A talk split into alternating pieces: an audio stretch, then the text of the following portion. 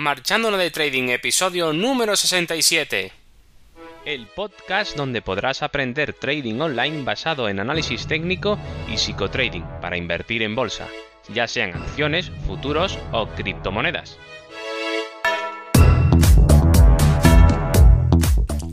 Hola, muy buenas. Comenzamos el episodio número 67 de este podcast y hoy continuamos para seguir aprendiendo, para explicar cómo se mide la subida o bajada del valor de un mercado financiero y qué son los ticks, puntos y pips en trading.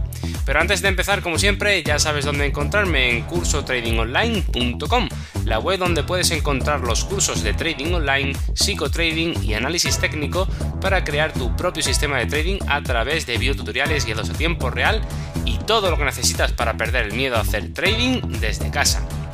Y sin más dilación, como siempre digo, ahora sí que sí, empiezo. Bueno, pues hoy vamos a ver los ticks, puntos y pips. ¿Y qué es esto? Bueno, pues lo primero que hay que saber es que eh, el gráfico, cuando lo estamos visualizando, pues eh, fluctúa, fluctúa en, precio normalmente, ¿vale? Pero, ¿cómo se mide realmente el valor del mercado de un activo financiero?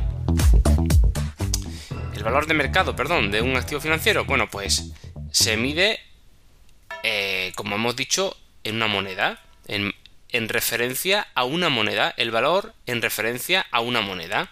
La moneda de referencia normalmente es la propia del entorno económico al que está influenciado el broker con el que trabajamos. Por ejemplo, si el broker está, em, eh, por ejemplo, ubicado en una legislación como puede ser la norteamericana, pues lo más probable es que sea eh, el dólar. Sin embargo, por ejemplo, si nos vamos, por ejemplo, a la bolsa de cotización de otro país, como puede ser China, de una empresa china dentro de China, pues las acciones estarán en yuanes. Por decir algo, ¿vale? ¿Qué ocurre? Que como casi todos los brokers eh, trabajan de una u otra manera eh, con, con el dólar norteamericano, este suele ser la moneda de referencia, por excelencia, como ya sabemos. Aunque también pueden cotizar mercados en otras monedas, como he dicho, como pueden ser compañías que cotizan en las bolsas europeas en euros, en China eh, con yuanes, eh, empresas rusas en rublos, etc. De todos modos, finalmente, como vuelvo a repetir, el dólar sigue siendo al que todos eh, van a ir finalmente a calcular para ver el valor real o el valor de referencia.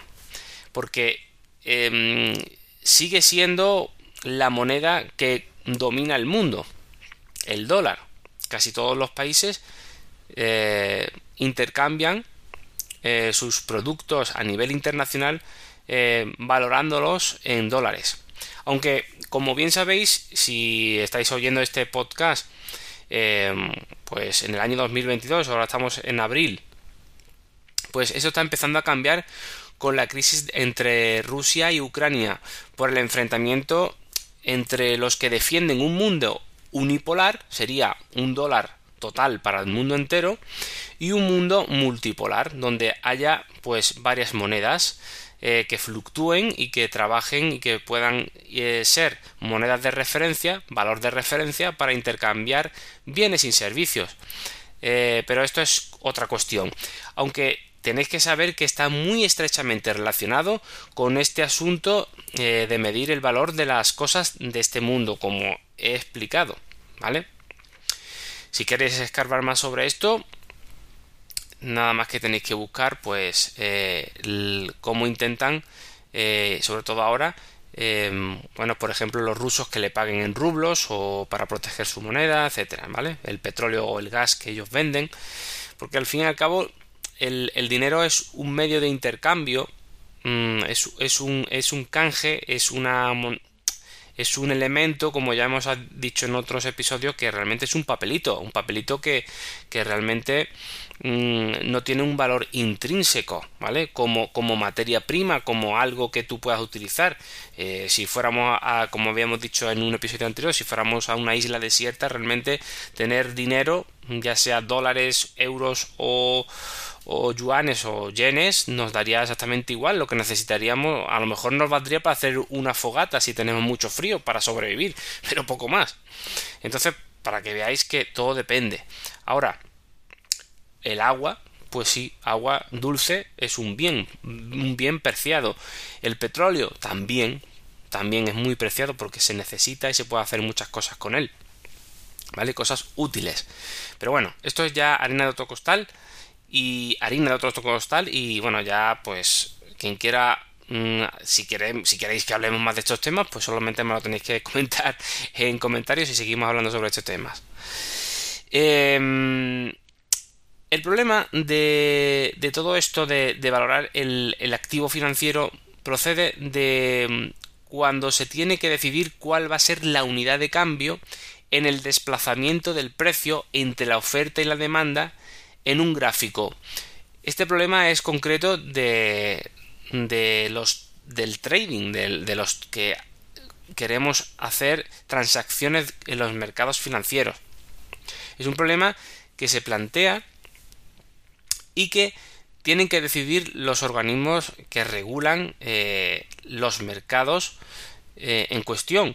Entonces, esto em, va a depender mucho de las necesidades de, que este mercado pueda tener una buena liquidez y un buen movimiento, un buen eh, equilibrio entre la oferta y la demanda y para que todo sea mucho más sencillo. Y hay que darle un valor. ¿Vale? Un valor de canje, un valor de salto mínimo, de unidad mínima, como queráis llamarlo, ¿vale?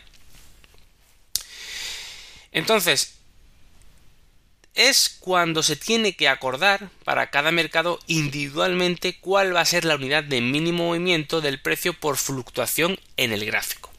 Voy a citar aquí directamente lo que nos dice el, el CME Group, ¿vale? El tamaño del TIC depende de la bolsa y varía según el tamaño del instrumento financiero y los requisitos del mercado. El tamaño del TIC se fija para proporcionar una liquidez óptima y diferenciales ajustados entre compra y venta. Pero entonces, ¿qué es el TIC? Este término que ha aparecido ahora aquí nuevo. Pues veamos qué es el TIC. El TIC es em, la unidad mínima de movimiento del precio o, si se quiere, mínimo saltito del precio hacia arriba o hacia abajo en un gráfico en un mercado cualquiera. Por ejemplo, si yo digo que en el mercado del mini Dow Jones, un mercado que a nosotros, a mí concretamente, nos gusta mucho, me gusta mucho, el TIC vale 5 dólares. Significa que cada mínimo desplazamiento del precio lo hace a saltos de 5 dólares.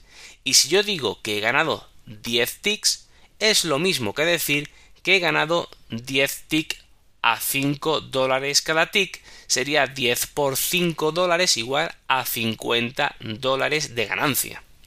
En este caso, también podría decir que el valor del punto de este mercado es igual al valor del tick, es decir, 5 dólares. Pero entonces, ¿qué es el punto? Claro. Veamos a ver qué es el punto porque aquí ha aparecido este término em, cuando hemos estado definiendo el TIC. ¿Y qué es el punto? Bueno, pues algunos mercados están fraccionados en puntos. Un punto em, puede contener cuatro ticks, como por ejemplo pasa en el mini Nasdaq. Os voy a poner un ejemplo. Mm, por ejemplo, vemos en el gráfico del mini Nasdaq ¿vale? Con el ticker NQ. Lo podéis buscar. Que el precio está en 14.000 puntos, ¿vale? Concretamente en 14.000,00 puntos. Bien, si pasa a 14.001,00 puntos, decimos que ha subido un punto, evidentemente. Pero para ello ha tenido que dar cuatro saltitos de unidad mínima de movimiento porque como hemos dicho, un punto en este mercado contiene 4 ticks. Entonces, para pasar de 14.000,00 puntos a 14.001,00 puntos, ha tenido antes que pasar por los siguientes saltitos, de 14.000,00 a 14.000,00 14.000,25, después a 14.000,50, después a 14.000,75 y después a 14.001,00 puntos. Es decir, que ha dado cuatro saltitos, es decir, cuatro ticks. Como vemos, cada tick aquí equivaldría a 0,25 puntos. ¿Veis? Porque hemos pasado de 14.000,00 a 14.025 a 14.050 a 14.075 y 14.000 finalmente 1,00 puntos. ¿Veis? Si no os habéis enterado de la explicación, pues como esto es un podcast y está grabado, le dais para atrás y volvéis a escucharlo. Ya veréis cómo lo vais a comprender. Es muy sencillo. De hecho, en este mercado cada tick vale a 5 dólares. Por tanto, cuando decimos que hemos ganado un punto, decimos que hemos ganado 5 dólares por 4 ticks igual a 20 dólares. Esto es para futuros. Pero ¿qué pasa si hacemos Forex? Si hacemos Forex, la cosa cambia. Y cambia porque además también cambia el nombre de la unidad mínima de movimiento del precio. Entonces lo llaman PIP. Y concretamente es cierto que no llega a ser la unidad mínima de movimiento, pero se puede, se puede trasladar o entender de esta manera si se quiere para no liarnos más, ¿vale? ¿Y qué es el PIB? Bueno, cuando se trabaja en mercados de divisas, por ejemplo, jugando a especular entre el valor de dos monedas distintas, se trabaja con PIBs. No se está trabajando con una materia prima como puede ser el petróleo, donde el precio fluctúa sobre un stock fijo o estable más o menos, sino que es el cruce de dos monedas que ambas fluctúan mucho. Entonces, se utilizan hasta la diez milésima, es decir, hasta cuatro decimales después de la coma del precio. Entonces, normalmente, los dos últimos dígitos, la milésima y diez milésima, son las que se hacen o la que hacen incrementar las unidades de pips. Por ejemplo, cuando el euro está a 1,0001 ¿Vale? Hemos dicho que tenía cuatro decimales después de la coma. Repito, cuando el euro está a 1,0001 dólares y pasa a 1,0002 dólares, decimos que ha subido un pip. Si yo digo que he ganado un pip, todavía no sé cuánto he ganado, porque dependerá de la cantidad de dólares que haya comprado mi operación, evidentemente. Si hubiera comprado un dólar, hubiera ganado una diez milésima parte, es decir, 0,0001 dólar. Pero, por eso, se usa en Forex el apalancamiento, ¿vale? Y un apalancamiento, yo diría que hasta excesivo, ¿vale? Y juegan con esto. Esto, eh, es decir, te dejan eh, apalancarte como si como si tuvieras la capacidad de comprar con una cuenta de 50 dólares, pues igual te dejo un apalancamiento de 1 a, a 1000, por decir algo. Pues yo puedo comprar, si tengo 50, lo multiplico por 1000 como si tuviera 50.000 eh, dólares en la cuenta, ¿no? Entonces tendría esa capacidad de compra, aunque tenga 50 dólares, porque al fin y al cabo ellos utilizan eh, te dejan, te prestan ese dinero, digamos, para jugar, porque bueno, ya ellos se, se, cubren las espaldas con otras cosas, para que eso no, no, les repercute económicamente, y, probablemente, como sabes, que la gran mayoría de la gente va a perder, porque además está hecho para que pierdas y además eh, pone muchos impedimentos, además del spree, eh, muchos problemas que te ponen, pues tienen asegurado la ganancia, ¿vale? Pero pero em, esto hace que, como digo, tenga un sprint muy alto y al final tener un sprint muy alto da puntos ciegos de control al trade, eh, da puntos ciegos de control al trader, es decir, que, no podemos nosotros controlar, tenemos puntos ciegos y esto es aprovechado por los brokers. Por eso a mí no me gusta personalmente y por, por, eso yo nunca mm, lo recomiendo, ¿vale? Porque nunca sé cuándo voy a ganar o perder por cada operación de antemano a la perfección, que es lo que me gusta de futuros. Yo sé cuánto voy a ganar o cuánto voy a perder. Porque yo puedo calcular el movimiento hacia arriba o hacia abajo y puedo tener tengo unas comisiones fijas y ya está. Y yo calculo eh, si pierdo cuánto voy a perder y calculo cuánto voy a ganar si gano. Pero no me no, no estoy ahí en el limbo como me pasa si lo hacemos con Forex, ¿vale? Porque mm, mucha gente que será defensora del Forex dirá, no, sí se puede hacer cálculo tal, pero eh, al final, mm, como haya mucha volatilidad, eh, no tienes capacidad. No tienes capacidad porque la horquilla, el split, se come todos los beneficios y estás un poco vendido. Vendido a la voluntad del broker, ¿vale? En esos puntos ciegos que tú no sabes. Que tú no sabes y ni puedes controlar. Entonces por eso no lo recomiendo. Bueno, pues realmente esto es lo que os quería contar, que es un poco técnico todo esto, ¿vale?